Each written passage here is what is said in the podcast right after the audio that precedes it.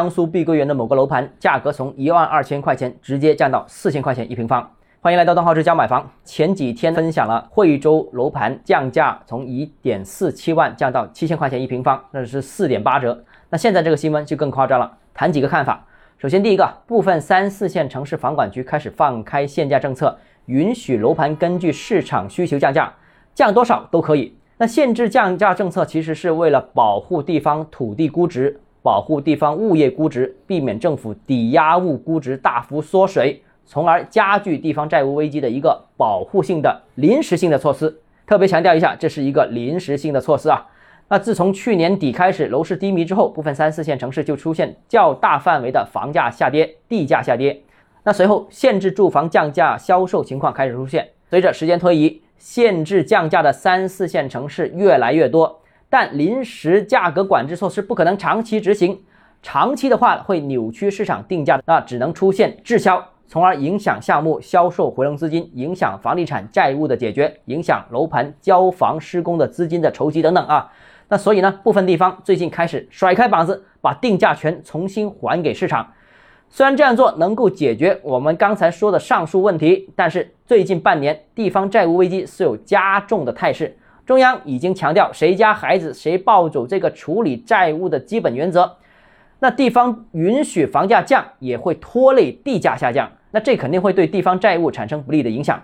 面对坏账还有抵押物估值下跌这个问题，那金融系统估计也是担忧重重。问题怎么解决？目前只能探索。那其次呢，就是全国性的三四线城市住房降价大潮或者再次涌现，供不应求，价格自然会涨；供大于求，价格自然会跌。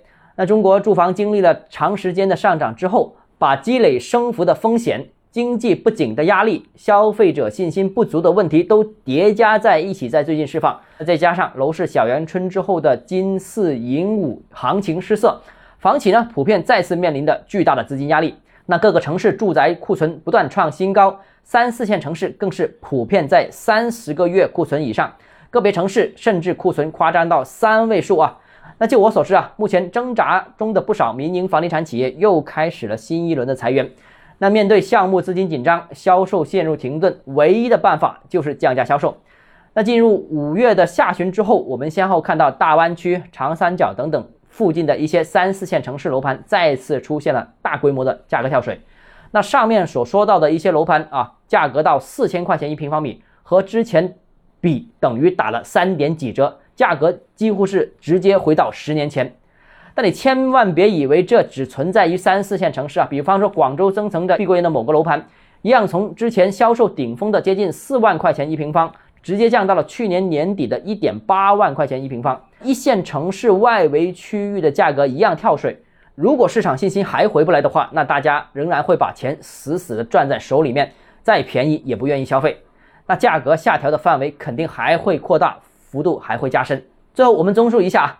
中国商品房市场经过了二十三年的发展，经历了五轮上涨、五轮下跌，每次下跌都是政策打压的结果。然而，这次下跌的情况和历次都不相同，因为这次有着严重的信心不足，有点心灰意冷。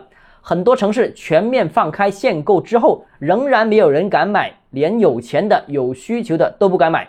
首先，第一个呢，就是怕收入继续下降，支撑不起这个房贷；第二个是怕买了之后还会下跌。抄底抄在了半山腰上。第三个，买了怕政策再次重新收紧，暂时放松这个可能只是一个套。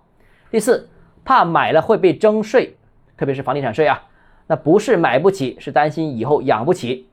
所以啊，我有一个总的根本性的一个看法，就是这轮楼市已经不能通过松绑城市限购政策来解决购买力不足的这个问题，必须从根本上重新认识中国房地产行业整个产业。及构筑在其之上的整个金融系统对经济运行的一个基本逻辑，然后再决定后面的路该怎么走。现在楼市绝对已经不是炒不炒房这么简单的了。好，今天节目到这里。如果你个人购房有其他疑问想跟我交流的话，欢迎私信我。想提高财富管理认知，请关注我，也欢迎评论、点赞、转发。